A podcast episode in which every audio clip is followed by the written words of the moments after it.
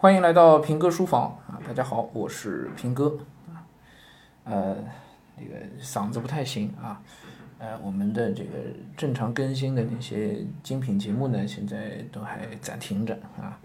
所以按说呢，我们平哥书房呢，本来也应该就一直先停一停再说啊。主要是我自己的这个嗓子的问题啊。但是呢，忍不住还是要来这讲两句啊。呃。就在上一周，我嗓子慢慢恢复的过程当中呢，就有一个算是我的学长吧，啊，孩子呢也在读小学啊，然后他呢身边有很多的他的同学朋友都听都听我的节目，啊，嗯，也知道我们在教育行业呢这么多年，所以呢他呢就请我吃饭啊，说聊聊，呃，当然也不好意思拒绝了，就去，结果呢也是吃的烧烤，哎呀，还喝了啤酒。所以我这嗓子确实就又一次受伤啊！但重点不是说嗓子的问题，而是他跟找我是聊什么呢？聊他们家孩子啊，他之前一直都打算要出国的啊，现在才两年级啊，但是呢，他自己本人就一直以来是想的比较清楚的，可以说一部分也是圆他自己一个出国留学的一个梦吧啊，他自己当年就一直想出去，但是种种原因就没能成行啊。所以孩子现在呢，一直是在一个国际学校，他是中国籍，中国籍啊，但是读的是国际学校，所以他其实，呃，英语课、美术啊、体育啊这些课全部都是用英文上的，是这样的一个国际学校，也很难界定是国内班还是国际班啊。国际班一般都是说他是，呃，海外国籍的，啊，他是中国国籍，但实际上是用的比较就完全西方的整个整个路子来教学的，而且学校呢也跟他是讲清楚，就是你不按照。国内有学籍的中考、高考的路径来走，就未来就是指向出国的，啊，跟家长也是一开始就讲清楚的。那么，为什么他找我聊呢？就最近开始焦虑了。呃，中美之间啊，那个从一开始前两年的贸易战，到现在呢变成了全方位的，真是一个升级版啊。呃，美国呢一再出招，是吧？啊，但这个政治问题、经济问题不在我们讨论的范围之内了。且不去说它啊，但是我们能看到的一个倾向性的东西呢，就是，呃，中美之间在很多交往上、交流上的一个脱钩，也许正在慢慢的发生。显然，我们不希望看到这种脱钩啊。这个中国官方的表达表述当中也是明确指出，我们不希望中美脱钩，不希望冷战思维，希望美方能够摆脱这样的大国之间的冷战思维。那不论我们希望怎样，也不论后面的局面怎么发展，但是我们现在看到的现现状就是这种脱钩可能正在进行而且也许还挺难，呃，迅速回归之前的常态的啊。比如说，就前两天出来的消息啊，这个有七所中国大学啊去往美国的留学生被美国禁止签证了，并且已经过去的那些。就这七所大学的，啊，中国学生到美国申请到美国留学，对吧？人家都已经过去了，然后已经去的学生都已经被遣返回来了，啊，包括现在申请成功的还没去的和遣返回来的，这一次总共影响大概有三千来人，啊，就是你申请成功了也不许去了，美国大学不能招了，这是美国的政策。然后已经在那儿的，已经读了大一、大二、大三、大四的啊，不是 研研一、研二、研三的，就直接给你，呃，遣返回来了。七所大学啊，北航、西北工业、哈尔滨工啊哈哈工大、哈尔滨工程大学啊啊哈哈尔滨工业大学，还有哈尔滨工程大学，还有北京工业大学、南京航空航天大学、南京科技大学啊，也全部都是有相关的这个军工科研背景的大学啊。现在这个事儿还没有整到这个北清复交头上，但是你看北航、南航对吧？哈工大、那西北工业、北京工业、南京科技大学全部都在列啊，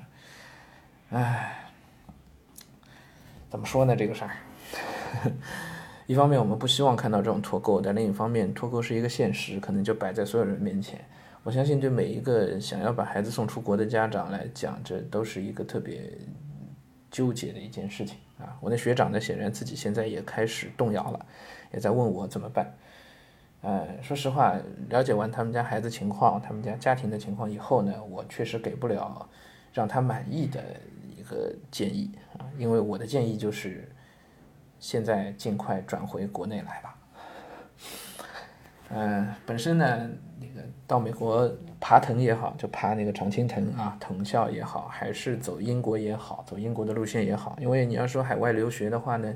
肯定就是英国、美国两个学校的两个两个国家的这个呃大学的教育质量最靠谱了，啊啊，如果你仅仅是呃去个澳大利亚、新西兰。韩国是吧？这一类留学目的地也非常多。但你去这些地方，实际上这些大学的实际的学术能力啊，也也也未见得就比国内好好太多吧，对吧？澳大利亚、那个韩国都有好的大学，但是真的是凤毛麟角啊！真要说留学，你想要踏踏实实学好东西，想要拿到一个在全世界都 都很过硬的一个一个文凭的话，那还是得美国、英国啊，哎。但现在的我们看到的情况是，真的是比较难啊。本身呢考试就有难度，且不去说这个脱钩的情况啊。考美国的话呢，呃，PYP 的这个系列课程是很难申请到好的学校的啊，还是得要 IB 的那个那个课啊。IB 的课呢，那身为一个中国人，我相信绝大部分家长都不了解啊。我以前也不了解，但因为我有学生要去考 IB，所以呢，我把 IB 至少相关的中文相关的部分我仔细看了一遍。啊，这难度是远远超过我们想象当中的这个难度的，啊，还有去考英国的话呢，那是 AP 课程，对吧？AP AP 的课程呢就更加，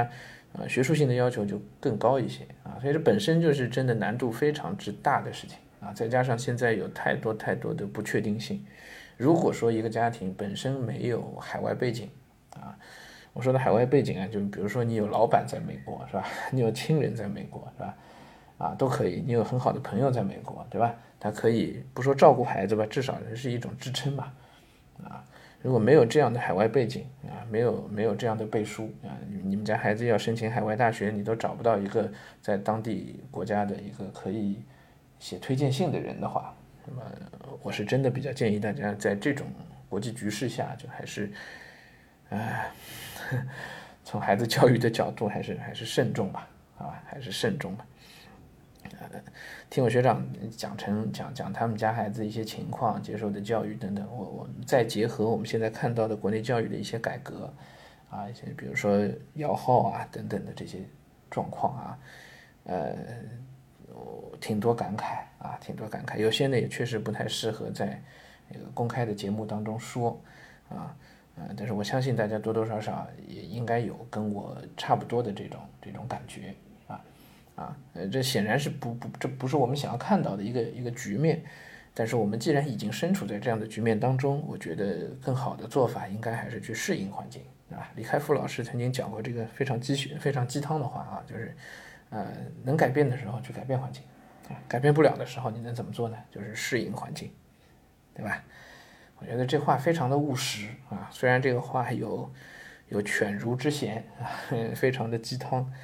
但真的是这样啊！环境摆在那儿，能改变的时候我们却改变啊，改变不了啊。中美脱钩这种情况不是我们任何一个人可以改变的啊，我们只能去适应这个环境啊。好吧，今天我们就大概先讲到这儿啊。呃，同时呢，跟大家道个歉，就是呃这段时间大家不是没时间了，我时间非常多，但是嗓子嗓音的条件呢不允许，所以我们书房节目呢还是可能这段时间都得稍微停一停啊。